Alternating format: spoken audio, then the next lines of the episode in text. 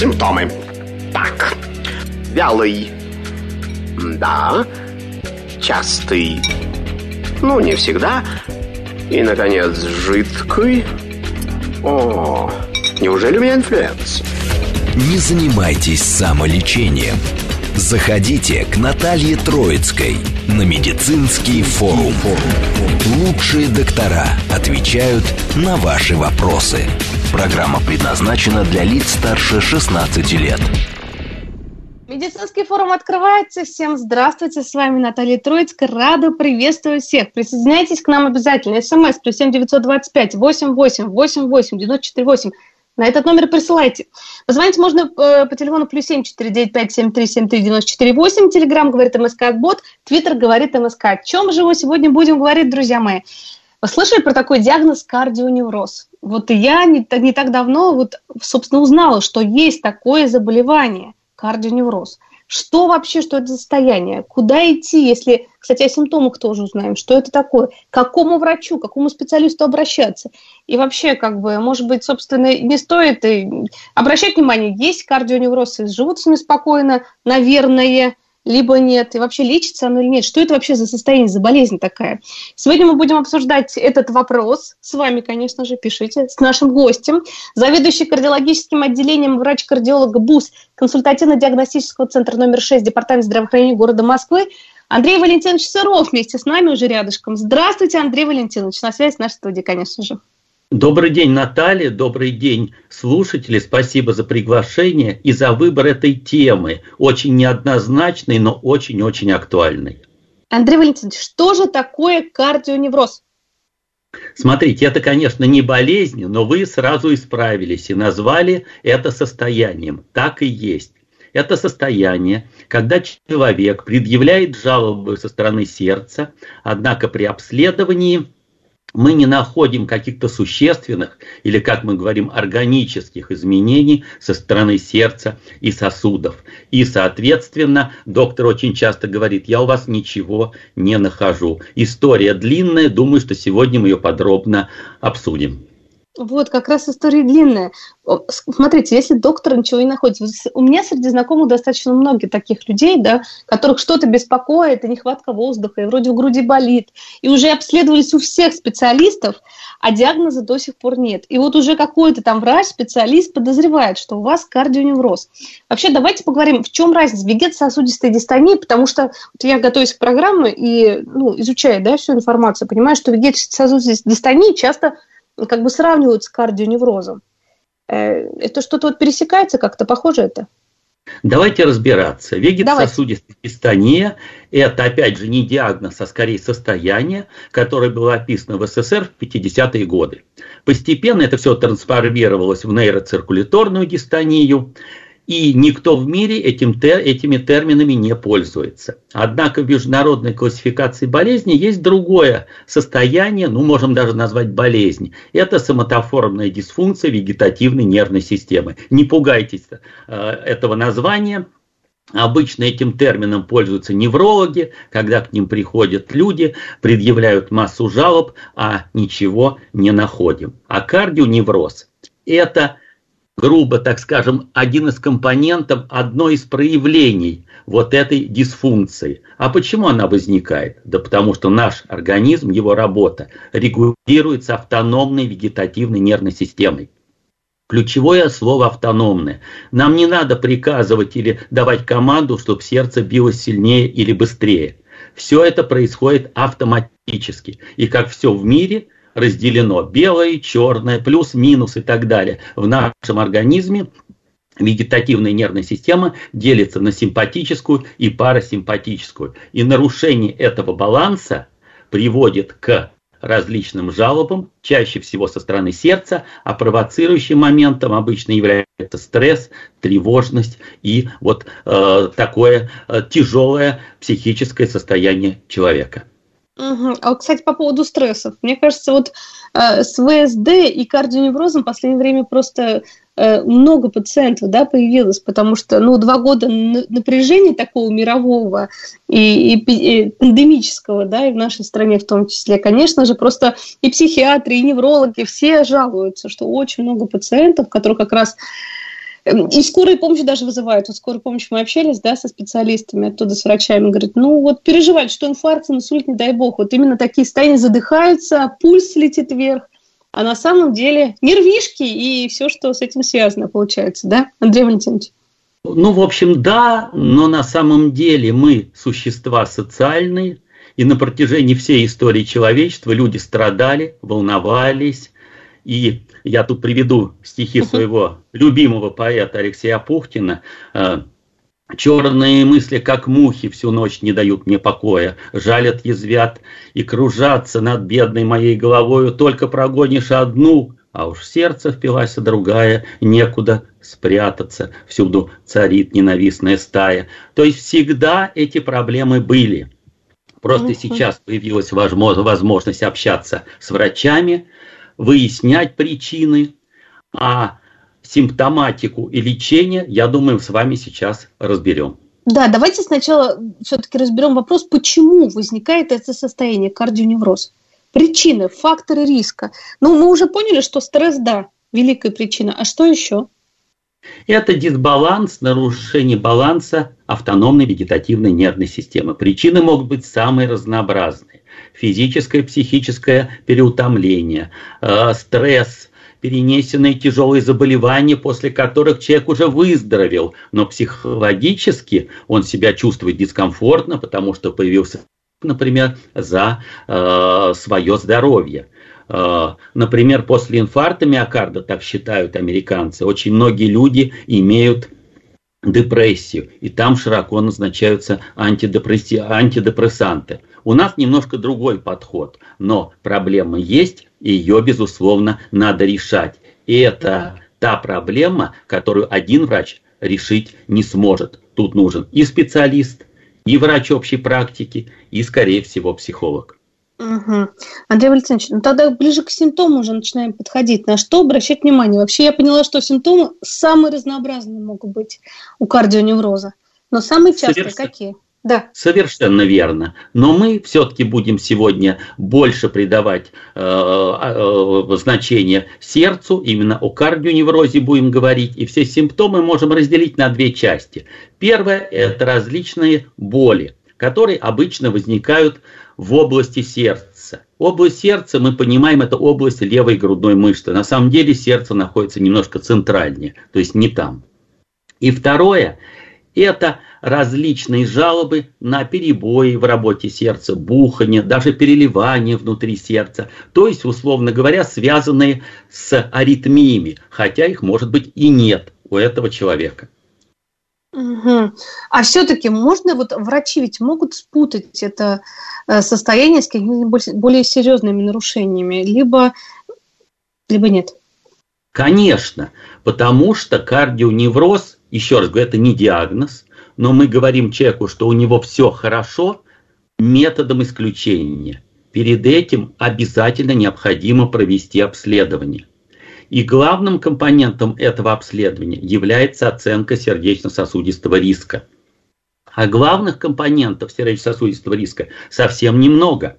Это давление, курение, холестерин, сахарный диабет и почечная недостаточность, то есть переводя на русский язык уровень сахара и креатинина в крови. Совсем немного. Более того, что женщины до менопаузы защищены своими половыми гормонами, и риск ишемической болезни сердца у них вообще небольшой. Поэтому, оценив риск и получив что, данные, что он небольшой, мы объясняем это человеку. С другой стороны, клинические проявления – для сердечного приступа и для кардионевроза это совершенно другая симптоматика, отличная. Угу. Какая это симптоматика? Смотрите, что характерно для сердечного приступа. Это возникновение на пике нагрузки, не после, а на пике. Это кратковременность. Боли проходят быстро в покое, и очень важно, что они являются воспроизводимыми. Человек говорит, да меня вообще ничего не волнует. Я он до второго этажа дохожу. Но пошел дальше, у меня зажала грудь, мне нужно остановиться, и через пару минут все нормально. Или меня ничего не беспокоит. Я выхожу на мороз, у меня зажала грудь, мне надо две минуты постоять, и дальше я спокойно иду.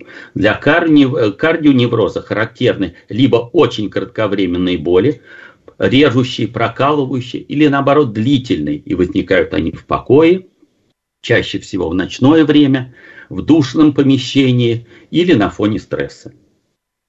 А вот все-таки можете рассказать более подробно о вегетативных вот этих самых сбоях? Э, мы Смотри. поняли, что чем они э, вызываются вот, и как проявляются, но вот э, можете функцию все-таки, вот, как все это происходит? Смотрите, как я уже сказал, вегетативная нервная система делится на две части – симпатическую и парасимпатическую. Соответственно, парасимпатическая урежает пульс, там, повышает тонус некоторых мышц и так далее. А, соответственно, парасимпатическая наоборот – Поэтому, если доминирует какая-то часть, то у человека будет редкий пульс, э, у него больше будет шансов, что в утренние часы, если у него есть астма, допустим, бронхиальная, будет бронхоспазм. Если это парасимпатическая система, то у человека изначально пульс достаточно частый, он более тревожный. Э, то есть это разные типажи людей. Поэтому проявления тоже будут разные но более часто кардионеврозу подвержены именно те, у кого доминирует симпатическая, нервная, э, симпатическая часть вегетативной нервной системы, то есть учащенный пульс, повышенная тревожность и так далее. Это, наверное, женщины в основном, ведь, да, Андрей Валентинович? Вообще кардионеврозом страдают, чем мужчины. Вы знаете, скажем так, женщины чаще обращаются и повнимательнее относятся к своему здоровью. Э, у мужчин это бывает ничуть не реже, просто они чаще это скрывают и вообще даже диспансеризацию проходят существенно реже. Ну вот как раз мы о здоровье сердца, поэтому очень часто и говорим, что на это нужно обращать внимание. Давайте еще раз, Андрей Валентинович, напомним, как часто, вот когда ничего не беспокоит, в принципе, нужно проходить какие-то обследования, как и сердечные. Вы уже сказали, что нужно, конечно, за почками следить, да, с артериальным давлением, конечно, с сахарным диабетом. Это кошмар, что происходит, с этим бороться надо, с ожирением. Все это приводит, конечно, к не очень хорошим последствиям. С чего не коснись, какого заболевания, уж тем более сердца нашего родного. Как часто, в каком возрасте нужно проходить специалиста и вообще обращаться к кардиологу? Ведь не только когда заболит. Для профилактики же тоже нужно периодически это делать. Давайте разбираться. Во-первых, каждый человек должен знать свое давление, свой холестерин, свою глюкозу крови и креатинин крови. И если он хочет долго жить, ну, с точки зрения кардиолога, он не должен курить. Второе. При обращении к врачу или при прохождении диспансеризации результатом должна быть оценка сердечно-сосудистого риска. Если сосудистый риск высокий, это обязательное посещение кардиолога и применение различных мер, включая медикаментозные, для снижения этого риска. То есть, уходя от врача, вы должны получить четкие рекомендации или четкое заключение, какой у вас сердечно-сосудистый риск, и если он повышен, то почему, что надо делать, чтобы этот риск снизить. Обязательно, конечно, следить за своим артериальным давлением. К этому призываем давно и упорно, и хотя бы периодически знать, какое оно, потому что уже и, и слушатели наши писали, вот, пожалуйста, пишут, что не чувствую давления 170 на 100, к чему все это может привести. Тут уже не до кардионевроза, а что-то совсем серьезное. Может давайте, давайте вспомним историю. В 60, еще в 60-е, 50-е годы во всем мире мы думали, что э, мужчина трудоспособного возраста, имея давление 180, это совершенно норма. Это было, например, у Эйзенхауэра, президента США, и он получил инфаркт в итоге. Только в 70-е годы мы начали нашу акцию первую, которая называлась «Гипертония тихий убийца». То есть это ложное впечатление – что если у человека повышается давление, то у него ухудшается самочувствие. Он себя может нормально чувствовать, а страдают его сердце и сосуды. Андрей Валентинович, а все-таки еще раз напомним, как отличить сердечную боль от несердечной?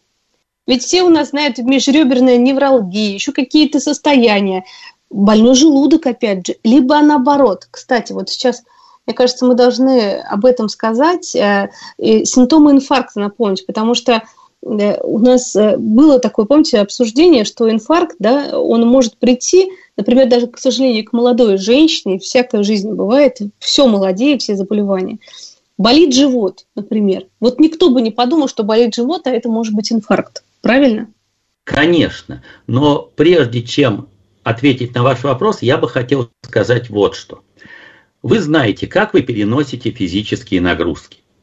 Ну, вашу тренированность и так далее. Если переносимость физических нагрузок резко снизилась, это повод обращения к врачу. Это может быть первым симптомом какого-то сердечно-созудистого заболевания. Теперь по поводу болей. Сердечные боли очень кратковременные. Если впервые в жизни возникли сильные боли продолжительностью 20-30 минут, особенно если они сопровождаются чувством нехватки воздуха, изменениями давления, разным, обычно повышением, и учащением пульса, это повод для вызова скорой помощи и снятия кардиограммы. Потому что это первый раз в жизни, более 20-30 минут это либо инфаркт, либо не сердце. После того, как вас посмотрит доктор, снимет кардиограмму и скажет, что у вас все нормально, вы будете жить спокойно. И уже при возникновении повторных болей, особенно если они возникли в покое, вы будете себя чувствовать спокойно и иметь рекомендации от врача. Боли, возникшие на пике физической нагрузки, очень подозрительны в отношении сердечных проблем это повод для обращения к врачу. Угу. То есть, если вдруг э, вот человек идет, и вдруг ему сердце заломило, заболело и прочее, тут уже лучше скоро, конечно, вызвать, не баловаться. Никуда идти, и корвалольчик или что-то там под язык, лучше никакую таблетку себе не организовывать, чтобы потом Совершенно проблем верно. получать. Особенно это, если это первый раз все, что возникает впервые, это всегда мы не знаем точно, что произошло. Поэтому в этой ситуации своевременный вызов врача и снятие кардиограммы совершенно обоснованы.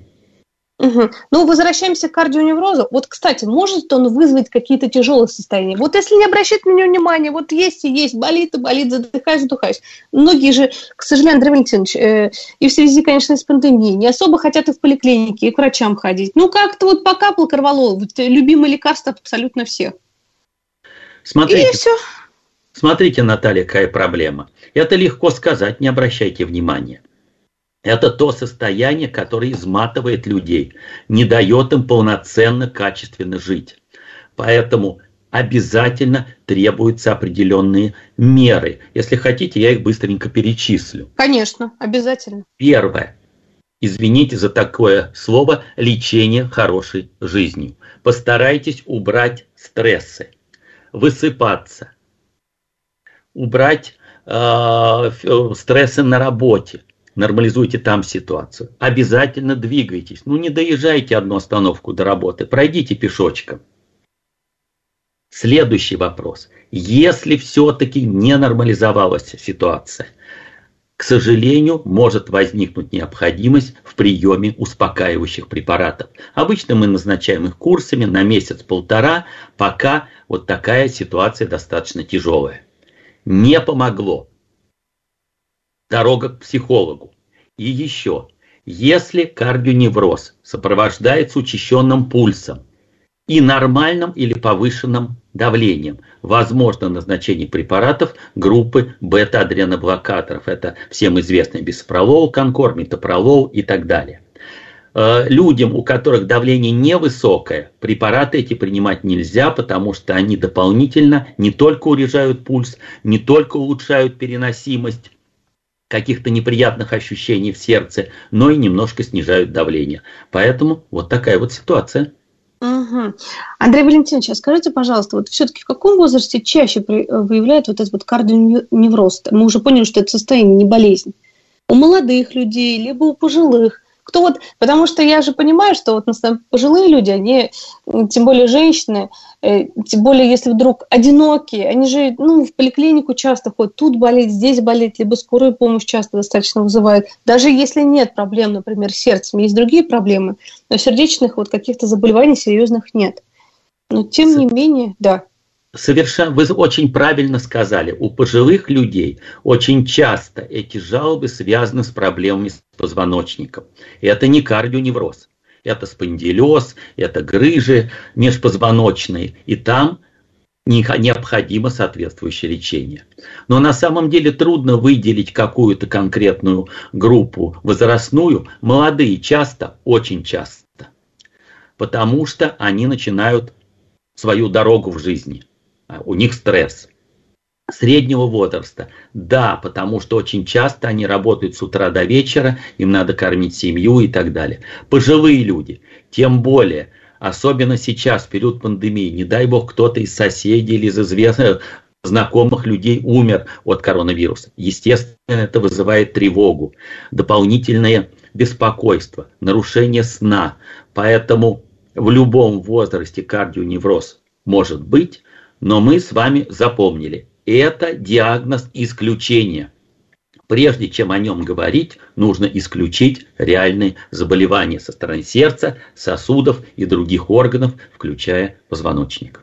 Но вот чтобы исключить это заболевание, мы уже сказали, что нужно определенные анализы хотя бы раз в год да, проходить обследование. И ЭКГ, и желательно УЗИ сердца, правильно, и кровушку сдать, и общий анализ, и биохимический, и почки проверить. Вот это вот нужно прям вот обязательно делать. Ну, хотя бы уж раз в год, мне кажется, это возможно сделать. Да? Андрей Валентинович? То, или... то, что, то, что раньше называлось диспансеризацией, это прекрасный метод оценки здоровья. Клинический анализ крови, биохимический анализ крови, естественно, включая холестерин, креатинин, глюкозу, анализ мочи и ЭКГ и рентген грудной клетки. Дальше Оценивая полученные результаты, доктор может назначить дополнительное обследование, например, ультразвук сердца, эхокардиографию, или оценку функций внешнего дыхания, спирометрию. Но это уже будет углубленная диспансеризация, решение которой принимает врач. После того, опять же, как он оценил ваш сердечно-сосудистый риск и как ваши жалобы, ваши симптомы укладываются в рамки кардионевроза или надо исключать реальные серьезные заболевания. Вот именно, исключать их придется, может быть, не только у кардиолога, да, Андрей Валентинович, то есть у эндокринолога, у невролога, еще у гастроэнтеролога, много специалистов, правильно? Потому что ведь кардионевроз, я понимаю, вот вы сказали, что это состояние, да, ну, не заболевание, состояние исключения. То есть мы исключаем очень много патологий, правильно? Совершенно верно. И симптоматика кардионевроза, она не специфична. Она может быть при самых разных заболеваниях. Именно поэтому мы говорим о необходимости диспансеризации и осмотре врача с оценкой рисков. И если мы видим при диспансеризации нарушения э, со стороны анализов или при осмотре, тут, конечно, понадобится участие уже узкого специалиста, чтобы более подробно провести дообследование. Вот что самое главное, еще к этому узкому, узкому специалисту попасть, что, чтобы он заподозрил какие-то другие вот как раз патологии, потому что это очень-очень важно. Поэтому мы говорим очень часто, что второе мнение в любом диагнозе обязательно должно быть. Правильно, Андрей Валентинович? Ну, ну, здесь... Вы, вы знаете, мне кажется, что посоветоваться с коллегой – это всегда благо. И Прекрасно. Если, да, если возникают какие-то сомнения или даже нет сомнений, иногда мы посылаем к другому специалисту на консультацию для того, чтобы еще раз убедить нашего пациента и самому быть более уверенным. Казалось бы, вроде бы, ну, диагноз понятен, но немножечко, какой-то один процент сомнений осталось. Ничего страшного. Мы можем всегда посоветоваться со своим э, коллегой, и пациенту будет легче, и мы будем себя чувствовать более уверенно. Спасибо большое, Андрей Валентинович. Сейчас у нас будут новости, послушаем, что происходит в стране и в мире.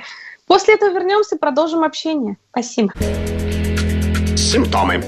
Так, вялый. Да. Частый. Ну, не всегда. И, наконец, жидкий. О, неужели у меня инфлюенс? Не занимайтесь самолечением. Заходите к Наталье Троицкой на медицинский форум. Лучшие доктора отвечают на ваши вопросы. Продолжаем наше общение, дорогие мои друзья. О чем мы сегодня говорим? О кардионеврозе. Ну и других каких-то кардиологических патологиях. Вопросов достаточно много. Ну, еще раз напомню наши координаты. СМС плюс семь девятьсот двадцать пять восемь восемь восемь восемь девяносто четыре восемь. Позвонить можно по телефону плюс семь четыре девять пять семь три семь три девяносто четыре восемь. Телеграмм говорит МСК Бот, Твиттер говорит МСК. И напомню, что на связи с нашей студией заведующий кардиологическим отделением врач-кардиолога БУС, консультативно-диагностический центр номер 6, департамент здравоохранения города Москвы Андрей Валентинович Сыров. Отвечает на ваши вопросы, Андрей Валентинович. Ну что, вопрос от слушателей, начинаю их, собственно, зачитывать. Хорошо? Хорошо, я с вами. А, так, как бороться с экстрасистолами? 39 лет, Александр. А, очень хороший вопрос и очень актуальный. Напоминаю, что экстрасисты встречаются приблизительно у 70% взрослого населения земного шара. И если экстрасисты вас не беспокоят, не надо с ними бороться. Вы скажете, а если они частые? Да, конечно, если экстрасистов очень много. А что это такое? Это не менее 10% от частоты сердечных сокращений за сутки. Сердечко у нас стучит где-то 100-110 тысяч ударов в сутки. И вот если это 10-11 тысяч экстрасистов, это очень серьезно, нужно решать вопрос, что в такой ситуации делать. Если экстрасистов 600, 700, 800, даже несколько тысяч за сутки – это безопасно. Но, к сожалению, достаточно часто может приводить к тому, что страдает качество жизни. Человеку кажется, что у него внутри что-то переворачивается, возникают паузы и так далее. Поэтому первое, вы должны четко понять, что угроза это не несет. Второе, посмотрите, а раньше вы замечали экстрасистовы?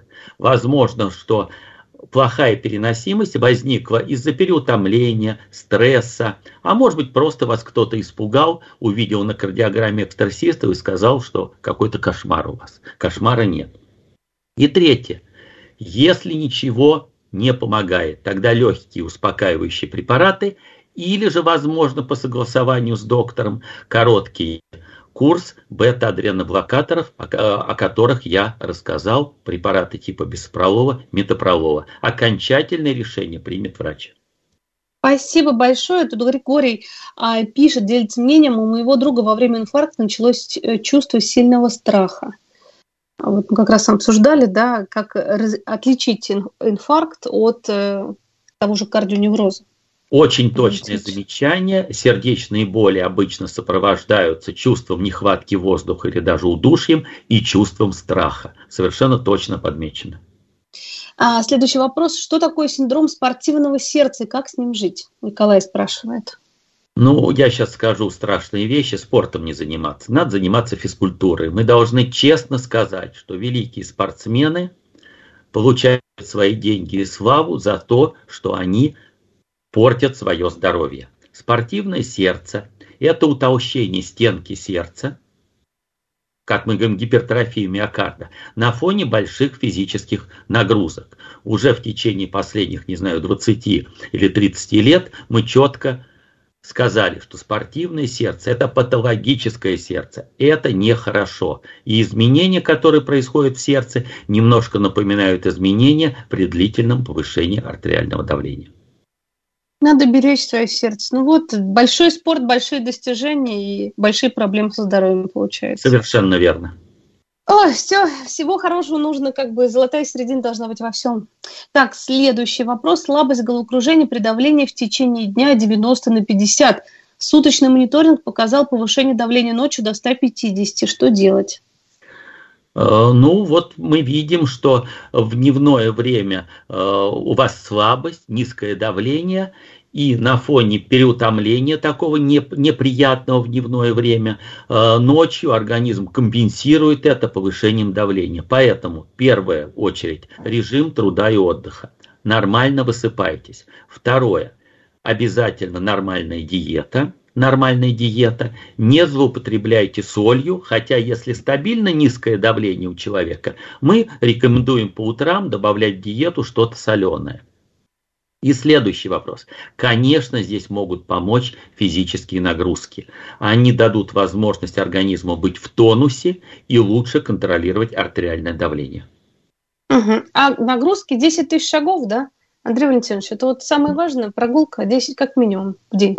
Понимаете, в чем дело? Ну, нет таких критериев. Как мы говорим, если у человека тяжелое заболевание сердца, то лучше 3 минуты, чем нисколько.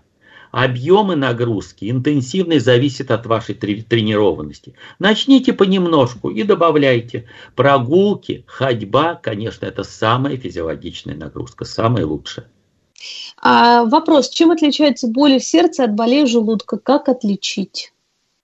Ну, Все отличается, на, сам, да. Угу. да, на самом деле э, э, место болей может быть очень похоже. И э, так вот можно и перепутать. Но мы должны понимать, что боли в сердце возникают на пике нагрузки. Я вам об этом уже рассказал. Они да. носят кратковременный характер очень часто сопри... Э, связаны еще и с нехваткой воздуха. Боли в желудке – это всегда и вздутие живота, и иногда изжоги, и чаще возникают либо после еды, либо наоборот, э, когда человек долго не ел. И их э, время возникновения болей будет зависеть от того, с чем проблема, с желудком или с двенадцатиперстной кишкой. Все-таки нужно обследоваться и понимать, что где беспокоит, хотя бы знать о своих хронических э, болячках. Но для начала должен посмотреть врач. Не всем нужно обследоваться. Но если у врача возникли какие-то сомнения, их нужно обязательно прояснить и при необходимости назначить обследование. Андрей Валентинович, такой вопрос от слушателя. Добрый день, Владимир пишет нам. Не чувствую давления 140 уже года 4. 31 год. Врачи сказали среднесуточное в норме. Значит, холтер уже, наверное, был у Владимира точно суточным. А, давайте разбираться, Владимир. А, первое. Нужно правильно мерить давление. Вы меряете давление, должны мерить давление в покое два раза с интервалом одну-полторы минуты. Если разница достигает хотя бы 10 мм, вы меряете еще через минуту-полторы третий раз и берете среднее между вторым и третьим. То есть протокол измерения давления должен обязательно соблюдаться. Если вы только что прибежали с работы или покурили, то, соответственно, давление будет повышенное. Поэтому в данной ситуации суточное мониторирование артериального давления очень важно – если среднее давление нормальное, то, скорее всего, вам лекарств никаких не надо. Однако, все равно я вам рекомендую ограничить потребление соли. Если есть избыток веса, постараться похудеть и обязательно двигаться. Спрашивает Александр, как алкоголь влияет на сердце? Э, все зависит от того, есть ли сердечно-сосудистые заболевания или нет. При тяжелой сердечной недостаточности мы полностью просим исключить алкоголь людей.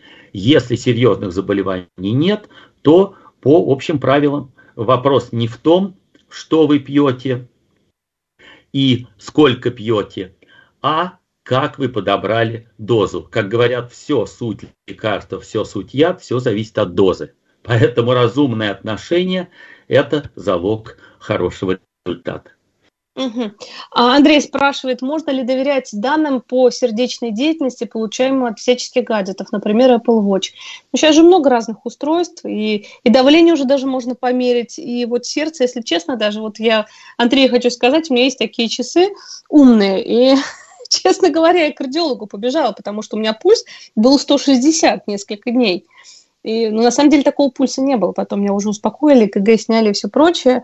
Мне сказали, что тут вот поаккуратнее, пожалуйста, дорогой человек, с этими всякими гаджетами. Андрей Валентинович, что вы можете, вот, ну, по вашему, конечно, опыту и знаниям сказать? Вот Смотрите, эти гаджеты, они все-таки да. как-то чего-то нужны? Apple Watch, у него у этих часов один серьезный недостаток. Это цена. Но мы не забываем, что то, что регистрируется на часах, можно перенести и переносится в ваш телефон и сохраняется и вы эту записанную кардиограмму можете показать врачу. Это совершенно чудесный э, девайс, но я не могу его рекомендовать всем, очень дорого. Лично угу. я пользуюсь на приеме специальной приставкой кардио. Это похожая небольшая, небольшой электродик, на который кладутся пальцы, и уже сейчас можно 6 отведений даже сни, снимать, если еще положить этот девайс на ногу, например. Однако есть проблема. Официально система кардио в России не зарегистрирована и официально не поставляется. Поэтому, если вы хотите купить какой-то специальный приборчик, девайс, вы обязательно должны проконсультироваться со своим врачом, потому что должно быть соотношение цены и качества, и главной необходимости. Лично вам это нужно или нет. Я думаю, что доктор вам подберет и порекомендует конкретную модель. Угу. Спасибо большое. Так, следующий вопрос. Прошел вакцинацию от ковида, и у меня замедлился пульс. Опасно ли это и что требуется сделать? Первое, написано, надо... как замедлился, да, вот, к сожалению, никаких цифр нет.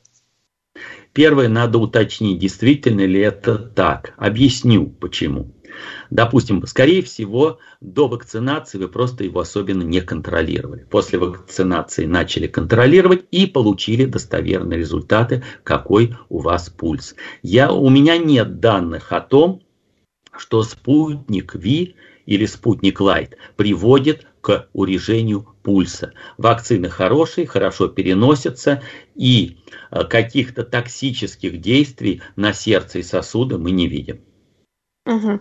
А следующий вопрос. Беспокоит учащенный пульс, особенно когда ложусь. УЗИ делала все нормально, только тахикардия. КГ делали э, синусу, синусовый ритм тахикардии, неполная блокада правой ножки пучка ГИСа. В чем может быть причина учащенного пульса? Первое, сразу отметем неполную блокаду правой ножки, она здесь вообще ни при чем. А, ситуация, которую вы описываете, достаточно типичная – Первое, нужно готовиться ко сну. Не надо перед этим сидеть э, в компьютере и смотреть, не дай бог, телевизор. То есть постарайтесь принять теплый душ, спокойно подготовиться ко сну. Просто вы человек, по-видимому, немножко тревожный или просто вы сильно переутомляетесь. Если действительно это для вас большая проблема, проконсультируйтесь с врачом и, возможно, назначение небольших доз бета-адреноблокаторов или специального препарата который только урежает пульс и называется ивабрадин. Но сделать это может только врач после того, как вас посмотрит. Спасибо большое. Следующий вопрос. Уже как несколько месяцев беспокоит периодически дающая сжимающая боль в области сердца. Сегодня началось опять с самого утра. Еще заметил, что давление стало заниженным, особенно в положении стоя. Ох, тут мерить давление 100, 100 на, э, на 70, пульс 120. Покой занижено 110 на 8, обычно э, всегда 120 на 80. А, сделал кардиограмму, сказали, что все хорошо. Что это может быть? Наталья, а наш радиослушатель не написал свой возраст? Нет, нет, к сожалению, вот возраста нет. Смотрите, я бы хотел немножко отвлечься и сказать, что пожилым людям, которые принимают препараты от давления, иногда действительно нужно мерить давление через 2-3 минуты после вставания, потому что препараты от давления могут вызывать у пожилых ослабленных людей так называемые ортостатические реакции, то есть резкое снижение давления. И это э, является основанием для коррекции доз препарата. Угу. Теперь вернемся да, к нашему да. радиослушателю. Смотрите, если у вас относительно низкий низкое давление, и вы встаете, то организм компенсирует это учащением пульса. Поэтому нужно разбираться, почему у вас стало снижаться давление. Возможно, есть какое-то заболевание, которое не выявлено. Возможно, вы принимаете препараты от давления. Если что, напишите более подробно, потому что у нас недостаточно данных, чтобы более точно вам ответить. Андрей Валентинович, вот тут спрашивают по поводу а, БАДов и а, витаминов для укрепления сердечной мышцы. Что вы по этому думаете? Ну, у кардиологов совершенно четкая а, позиция. Мы лечим своих пациентов, исходя из действующих рекомендаций. А почему препарат попал в эти рекомендации? Потому что он снижает риск смерти или хотя бы снижает риск осложнений и попадания в больницу. БАДы, витаминчики для укрепления сердца проходят проверку, что это не яды, что они вам вреда в принципе не должны э, никакого сделать. То, что они дают какую-то пользу, никто не знает, никто не проверял, и врач не может вам рекомендовать БАДы или витаминчики для укрепления сердца. Спасибо большое. Следующий вопрос. Какие исследования нужно провести после того, как переболел ковидом? Все зависит от того, насколько тяжелое было заболевание.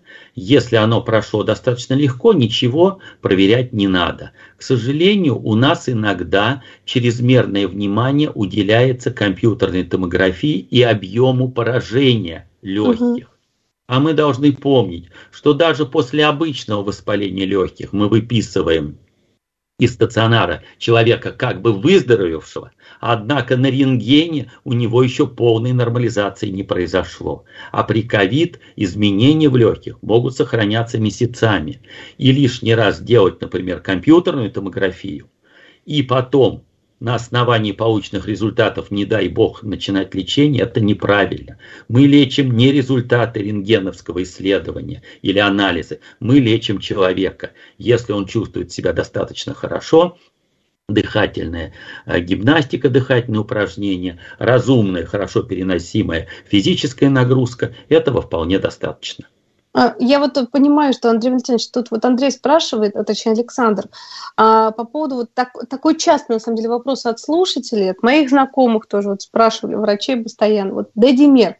Вот как-то вот теперь знают все, наверное, что это за что это за ну, анализ, да, что нужно его сдать и посмотреть, если вот, ой, какой он большой, и, и все там плохо, нужно бежать к кардиологу. Вот, наверное, переживает по этому поводу, потому что прям мне вот кажется, очень часто люди стали уже обращать на это внимание.